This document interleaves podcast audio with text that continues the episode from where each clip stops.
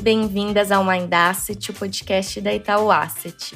Depois de um período de férias, hoje a gente volta com a estreia da nossa quarta temporada, que promete bastante conteúdo e novidades aqui para vocês. E nesse primeiro episódio, estreamos um formato um pouco diferente do quadro Mercados e Fundos em Foco, trazendo comentários dos nossos especialistas sobre a performance e as perspectivas da gestão de alguns dos nossos fundos em destaque, sendo eles o Itaú Artex, o Itaú Red Plus, a família de fundos Global Dinâmico, Hunter e Optimus. Você pode navegar entre a minutagem de cada uma, clicando aqui na descrição do episódio e escolhendo o fundo que quer se aprofundar ou ouvir o comentário mensal sobre todos eles. Esse é um formato em construção, então eu conto com o feedback de vocês, que é muito importante para entender como a gente pode melhorar e adequar o nosso conteúdo. Então, vamos lá, vamos começar. Olá, meu nome é Matheus Achu, sou portfólio specialist aqui na Itaú Asset e vou falar sobre a performance da família de fundos Itaú Artax. Falando sobre o ano, do ponto de vista dos mercados, 2023 foi extremamente desafiador para os fundos multimercado e poucos conseguiram superar o seu benchmark, que em geral é o CDI. Felizmente, nós fomos capazes de gerar retorno acima do CDI com contribuições tanto das estratégias de renda fixa como renda variável. O CDI rendeu 13% no ano de 2023, já o fundo Itaú Artax Multimercado 15% ou 115% do CDI, Itaú Artax Ultra Multimercado 19% ou 146% do CDI neste nosso fundo que é o mais alavancado, e o Itaú Artax Renda Fixa fundo que opera somente o mercado de renda fixa, com menos volatilidade, teve início em maio, apresentando uma performance de 9%, sendo 105% do CDI nesse período de maio a dezembro. O mês de dezembro foi importante para a performance geral no ano, com rentabilidade nominal de 3,3% no Itaú Artax, 5,7% no Ultra e 1,8% no fundo de renda fixa. Falando sobre o mês de dezembro, nos Estados Unidos observamos um forte fechamento de juros reais, dando continuidade a um movimento que já foi visto em novembro. A decisão de juros nos Estados Unidos, projeções e falas de dirigentes por lá foram menos duras, mais dovish, como falamos, e o Artax se beneficiou com posições no juro real americano, bem como em outras regiões geográficas. O pano de fundo para essa mudança de discurso do Fed é a inflação mais baixa por lá os mercados assimilaram a mensagem de que o mais importante é a inflação e que o dinamismo da atividade não deve ser uma força inflacionária relevante. Se a inflação já está tão próxima da meta, o nível de juro básico parece alto demais e o Fed deve iniciar logo um corte de juros por lá. Contudo, seguimos acreditando que a melhor assimetria de risco não está na parte curta da curva. No Chile, tivemos um dado de inflação mais alto, porém em boa medida afetado por fatores transitórios com isso, o Banco Central optou por reacelerar o ritmo de corte, efetuando uma queda de 0,75% por lá, e nossas posições aplicadas na parte curta da curva performaram bem. No mercado doméstico, o governo conseguiu aprovar medidas importantes, como, por exemplo, a reforma tributária do IVA, a MP de subvenção do ICMS, tributação das apostas online e a tributação sobre fundos exclusivos de offshore. Infelizmente, a reforma tributária não gera ganhos de curto prazo, assim como as medidas arrecadatórias não implicam em uma surpresa relevante. Vemos com preocupação a trajetória fiscal à frente, especialmente devido à baixa disposição em fazer ajustes pelo lado da despesa. Contudo, esses riscos podem demorar para se materializar, especialmente num contexto de surpresas positivas com a atividade doméstica e o ambiente externo mais benigno. Do lado do Banco Central, ele continua sinalizando cortes consecutivos de 0,50%, com pouca margem para redução maior do que isso, mesmo com uma melhora do cenário internacional. Na renda variável e crédito, tivemos contribuições positivas no mês, com os ativos de risco mais uma vez performando bem, puxados pelos fechamentos das curvas de juros globais.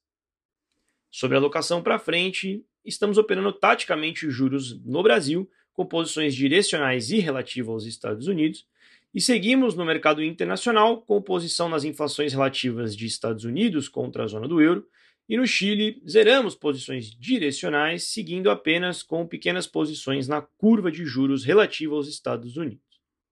Em moedas, temos uma posição comprada no real, parte contra dólar e parte contra o euro. Em crédito, seguimos comprados em uma carteira diversificada de bons de empresas brasileiras.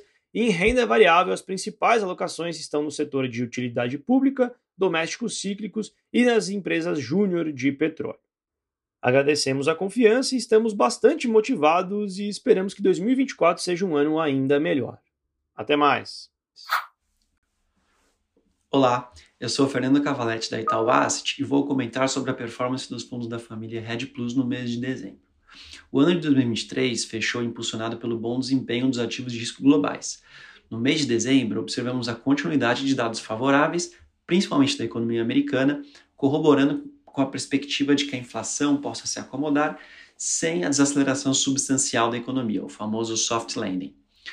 Além do discurso mais dovish do presidente do Fed, tivemos também a divulgação de dados favoráveis na Europa e outras economias relevantes, levando o mercado a intensificar a precificação de cortes de juros em 2024. As taxas de juros no mercado futuro se acomodaram em patamares mais baixos, ajudando a alavancar a performance positiva das bolsas globais. No Brasil, o corte de meio ponto percentual na taxa Selic era amplamente esperado pelo mercado. Porém, dados benignos do IPCA e o ambiente externo favorável levaram a boa performance dos ativos de renda fixa e renda variável também. Nesse sentido, o resultado do fundo foi positivo no mês. O destaque positivo ficou com o book de juros, tanto no mercado local como no internacional, que estava posicionado através de posições aplicadas, ou seja, vendidas em taxa, para a captura da reprecificação das curvas de juros na Europa, Reino Unido e Brasil. Na parcela internacional, optamos por alocar nesses mercados por acreditar existir uma maior assimetria entre a precificação da curva, né, em termos de cortes, e a expectativa de crescimento da economia à frente. Não aplicamos juros nos Estados Unidos por acreditar que naquele momento o mercado já havia andado bastante e apresentava a relação risco-retorno menos atrativa do que os outros mercados. No Brasil, adotamos uma estratégia similar, acreditando que um ambiente externo bem favorável, associado à trajetória benigna do IPCA, impulsionaria a boa performance da renda fixa. Todos os fundos da família Red Plus acabaram se beneficiando desses resultados, cada um alinhado, é claro, ao seu mandato e à volatilidade. Em termos de posicionamento, seguimos com posições otimistas na carteira do fundo. No book de juros, continuamos aplicados nas regiões que trouxeram ganhos no mês de dezembro, posicionados para capturar a precificação pelo mercado de uma maior intensidade ainda nos cortes de juros ou uma possível aceleração no ritmo da flexibilização monetária. No book de moedas, estamos trabalhando com uma carteira neutra em termos de dólar americano, com posições compradas às moedas de América Latina, inclusive o real, e vendidas no euro e no franco suíço. Já na renda variável, mantivemos nossas posições compradas em bolsa americana neste início de ano. Olá, sou Thiago Morgado da Itaú Asset e vou comentar sobre a performance e posicionamento dos fundos da família Global Dinâmico em dezembro de 2023. Após a interpretação de que o ciclo de alta nas taxas de juros dos países desenvolvidos havia terminado, os investidores agora passaram a precificar que o início do ciclo de corte será antes do que o esperado, estendendo o sentimento de propensão a risco visto no mês passado e trazendo performance positiva para as principais classes de ativo. Essa visão foi trazida por números mais fracos de inflação nos Estados Unidos e na Europa, e reforçada pelo Banco Central Americano em sua reunião de dezembro, que trouxe a projeção de três cortes em sua taxa durante 2024. No mercado americano de juros, o resultado foi um fechamento ao longo da curva, com a precificação de mais de 150 basis points de corte ao longo de 2024 e a Treasury de 10 anos caindo 44 basis points, terminando o ano cotada a 3,88, após superar os 5% em outubro. O mesmo comportamento de queda nas curvas de juros acabou sendo visto nos principais países desenvolvidos e emergentes. A expectativa de queda nas taxas de juros americanas também impactou o mercado de moedas, com o dólar perdendo valor globalmente. Na renda variável não foi diferente, e acompanhamos o mês de valorização das bolsas americanas e europeias. A exceção ficou por conta do mercado chinês, que teve queda com a menor expectativa de crescimento para o país. No mercado de commodities, o ouro apresentou mais um mês de valorização, enquanto o petróleo teve queda, reagindo principalmente às notícias de uma maior oferta da commodity do que o imaginado anteriormente. Além do bom humor internacional, o mercado brasileiro também foi influenciado pela aprovação da reforma tributária e a continuidade do ciclo de corte na taxa Selic, que após uma nova queda de 50 basis points, terminou o ano em 11,75% ao ano. A curva de juros nominais fechou entre 20 e 40 basis points, com a precificação de uma Selic terminal por volta de 9%. Os juros reais também fecharam, porém em uma magnitude menor, trazendo a diminuição da precificação da inflação implícita pelo mercado para os próximos anos. O real teve valorização de 1,3% contra o dólar, enquanto o Ibovespa teve alta de 5,4%, impulsionado principalmente pelos setores financeiro, de materiais básicos e de utilidade pública. Vale destacar também a entrada de mais de 17 bilhões de reais do investidor estrangeiro na bolsa brasileira ao longo do mês de dezembro. Os fundos da família Global Dinâmico tiveram desempenho positivo nesse contexto, com ganhos em todos os books. Os destaques ficaram para os books de juros internacionais, com nossas posições aplicadas, ou seja, vendidas em taxa nas curvas de juros dos Estados Unidos, Europa e Reino Unido.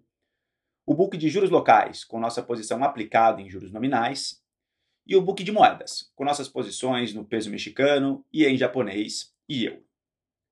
Falando de posicionamento, no mercado internacional de juros, mantemos a preferência por posições aplicadas, principalmente na Europa, Estados Unidos e México, embora também mantenhamos posições tomadas, ou seja, compradas em taxa, em alguns países como Chile, Japão e Colômbia.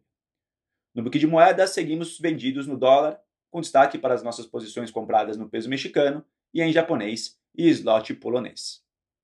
Na renda variável, voltamos a ter posição comprada nas bolsas americanas enquanto no mercado de commodities estamos comprados no ouro. No Brasil, seguimos aplicados nos juros nominais e tomados nos juros reais, em menor intensidade após o grande movimento dos últimos meses. Estamos comprados no real contra o dólar e comprados na bolsa brasileira, principalmente através da seleção de ações nos setores de utilidade pública, consumo cíclico e energia. Muito obrigado e até a próxima. Olá, meu nome é Eduardo de Toledo, sou portfólio specialist de renda variável da Itaú Asset. Vou comentar o desempenho da estratégia Hunter Long Only no mês de dezembro. Os mercados acionários globais deram sequência em dezembro à alta performance observada no mês anterior. Os principais mercados acionários no mundo apresentaram fortes desempenhos positivos. O SP 500, principal índice do mercado acionário norte-americano, subiu 4,42%. O Nasdaq, que reflete o desempenho do setor de tecnologia, subiu 5,52% e o índice Russell 2000, que vinha performando aquém dos demais índices, subiu 12,05%. Os índices MSCI para mercados desenvolvidos e para mercados emergentes subiram 4,81% e 3,71%, respectivamente. O único mercado acionário relevante a apresentar retorno negativo foi o chinês. O índice MSCI para esse mercado caiu 2,58%. 1,8% em dólar, em razão do ceticismo de investidores internacionais com o crescimento da economia chinesa para 2024. Os fatores que contribuíram para a alta dos mercados acionários em novembro e dezembro foram os mesmos consolidação de índices de inflação mais baixos nos Estados Unidos e Europa e dissipação dos riscos de eventual recessão em função da política monetária mais contracionista. A combinação desses fatores permitiu que a curva de juros caísse nas principais economias, sobretudo Estados Unidos e Europa. O desempenho do mercado brasileiro não foi diferente dos mercados mencionados acima. O Ibovespa subiu 5,38% em moeda local e o dólar perdeu 1,27% contra o real. A curva de juros também caiu significativamente, algo em torno de 40 pontos base nos vértices de 2 e 5 anos. O fluxo de investimento estrangeiro foi novamente bastante forte na B3. O saldo mensal de dezembro foi positivo em 17,5 bilhões, o que acumulou um saldo positivo de 44,4 bilhões em 2023. Todos os setores do Ibovespa apresentaram retornos positivos em dezembro. E, com a alta de 5,38% no mês, o índice acabou acumulando uma alta de 22,28% no ano de 2023. Na estratégia Hunter Long Only, nossas contribuições positivas mais relevantes vieram de nossas alocações nos setores financeiro, de utilidade pública e industrial. Diante de uma performance tão forte dos mercados acionários globais e brasileiro em particular, não tivemos nenhuma alocação setorial com contribuição negativa.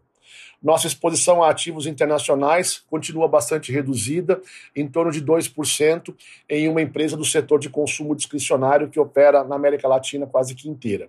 Em geral, nossas maiores alocações setoriais estão nos setores financeiro, de energia e utilidade pública. Obrigado. Olá, sou Thiago Morgado da Itaú Asset.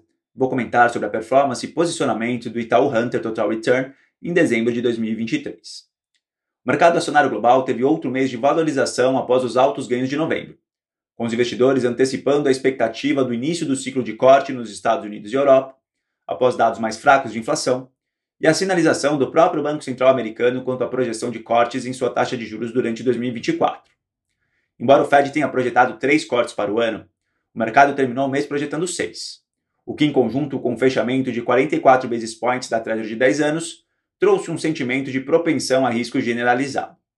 Nos Estados Unidos, as maiores beneficiárias desse contexto foram as empresas small caps, ou de menor capitalização, que recuperaram boa parte da pior performance relativa que, que haviam apresentado no ano, e de growth, ou crescimento, que possuem uma maior relação com o nível dos juros de longo prazo.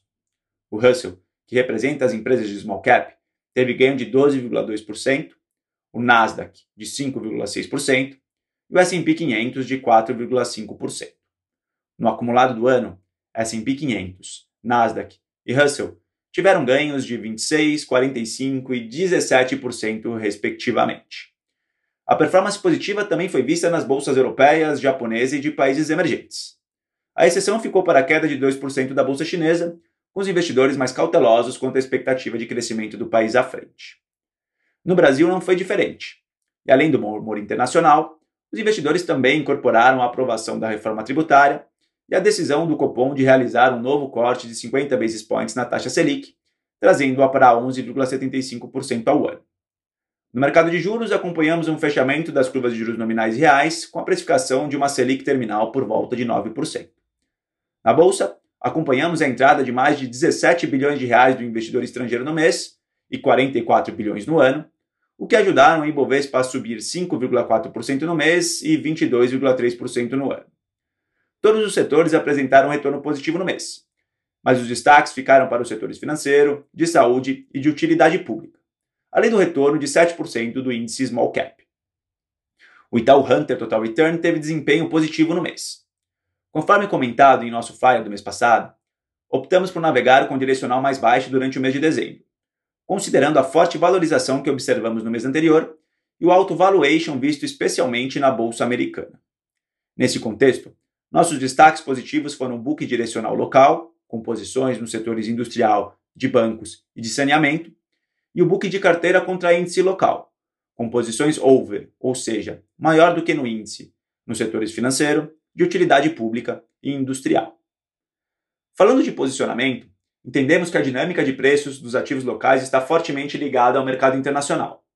E considerando o tamanho dos movimentos vistos no mercado americano nos últimos dois meses, com valuation esticado no mercado de ações e uma grande quantidade de cortes para 2024 na curva de juros, não enxergamos uma simetria tão favorável para os ativos de risco no início do ano. Com isso, continuamos concentrando nossas posições no mercado local e optamos por aumentar o risco do portfólio através de exposição bruta. Contudo, entendemos que muitas histórias interessantes já estão com nível de preço esticado e posicionamento carregado, o que torna a seleção de ações ainda mais importante.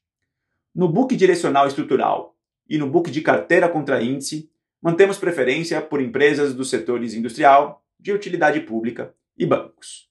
Quando consolidamos o portfólio, começamos o mês com uma exposição bruta de 140% e líquida, que é o direcional, de 10%, majoritariamente no mercado local. Muito obrigado e até a próxima. Olá, meu nome é Eduardo de Toledo, sou portfólio specialist de renda variável da Itaú Asset. Vou comentar o desempenho da estratégia Optimus Long Bias no mês de dezembro. Os mercados acionários globais deram sequência em dezembro à alta performance observada no mês anterior. Os principais mercados acionários no mundo apresentaram fortes desempenhos positivos. O S&P, principal índice do mercado acionário norte-americano, subiu 4,42. O Nasdaq, que reflete o desempenho do setor de tecnologia, subiu 5,52. E o índice Russell 2000, que vinha performando aquém dos outros índices, subiu 12,05%. Os índices MSI para os mercados desenvolvidos e mercados emergentes subiram 4,81% e 3,71%, respectivamente. O único mercado acionário relevante a apresentar retorno negativo foi o chinês. O índice MSI para aquele mercado caiu 2,58% em dólar, em razão do ceticismo dos investidores internacionais com o crescimento da economia chinesa para 2024. Os fatores que contribuíram para a alta dos mercados acionários em novembro e dezembro foram os mesmos consolidação de índices de inflação mais baixos nos Estados Unidos e Europa e dissipação dos riscos de eventual recessão em função da política monetária mais contracionista. A combinação desses fatores permitiu que a curva de juros caísse nas principais economias, sobretudo Estados Unidos e Europa. O desempenho do mercado brasileiro não foi diferente dos mercados mencionados acima. O índice Bovespa subiu 5,38% em moeda local e o dólar perdeu 1,7% contra o real. A curva de juros também caiu significativamente, algo em torno de 40 pontos bases, base nos vértices de 5 e 2 anos. O fluxo de investimento estrangeiro foi novamente bastante forte na B3.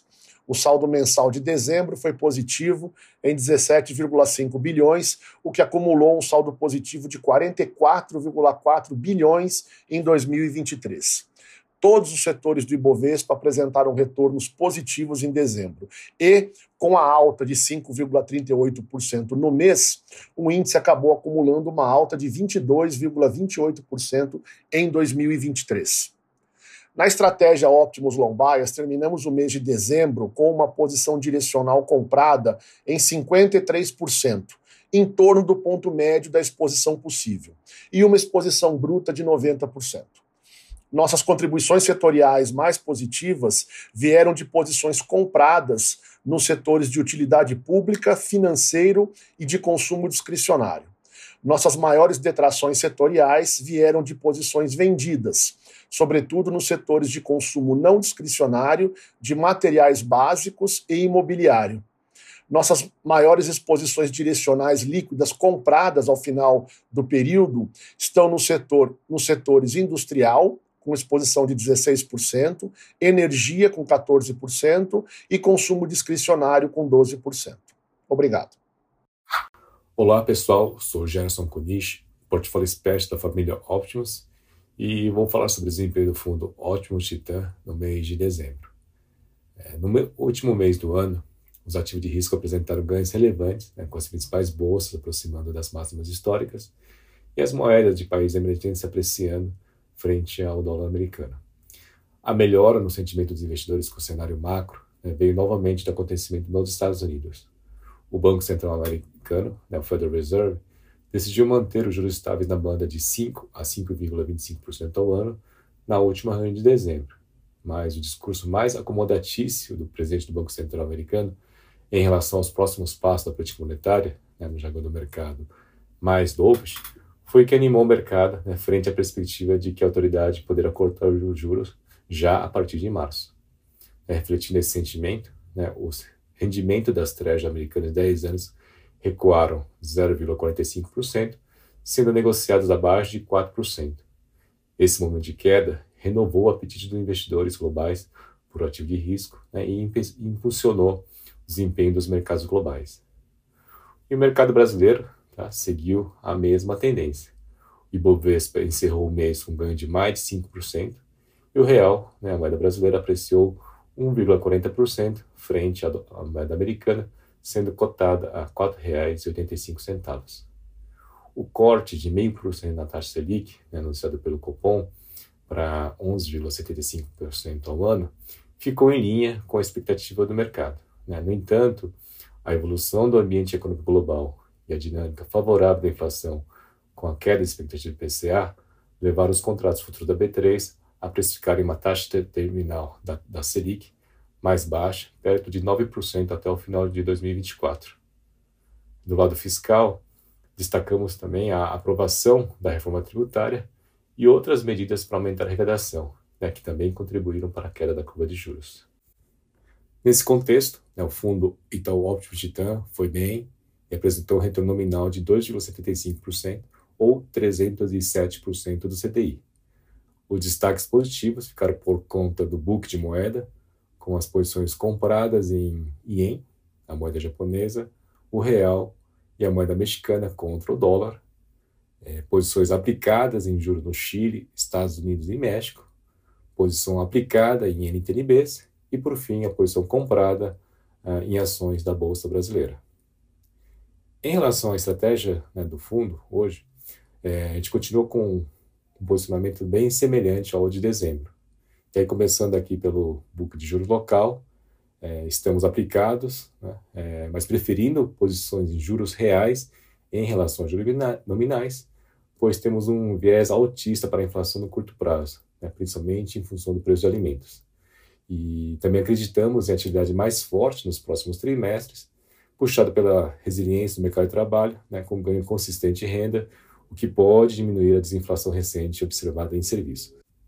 Passando é, para o book de juros internacionais, é, reduzimos né, as posições aplicadas é, após o forte fechamento das taxas em dezembro, é, e agora no começo do ano né, voltamos a aplicar nos Estados Unidos, no Reino Unido e também no México e no Chile. Tá? A ideia aqui é retomar as posições aplicadas ao longo do mês.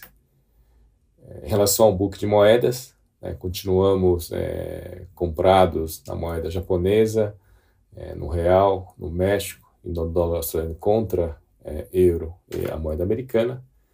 É, e por fim, né, em relação ao book de bolsa e commodities, é, em relação à bolsa, né, no mercado internacional nós estamos zerados, já no mercado local né, a gente continua comprado né, em empresas brasileiras, nos setores de, de petróleo, setor elétrico, transportes, também com estratégias long short neutro né, no setor de saúde e consumo.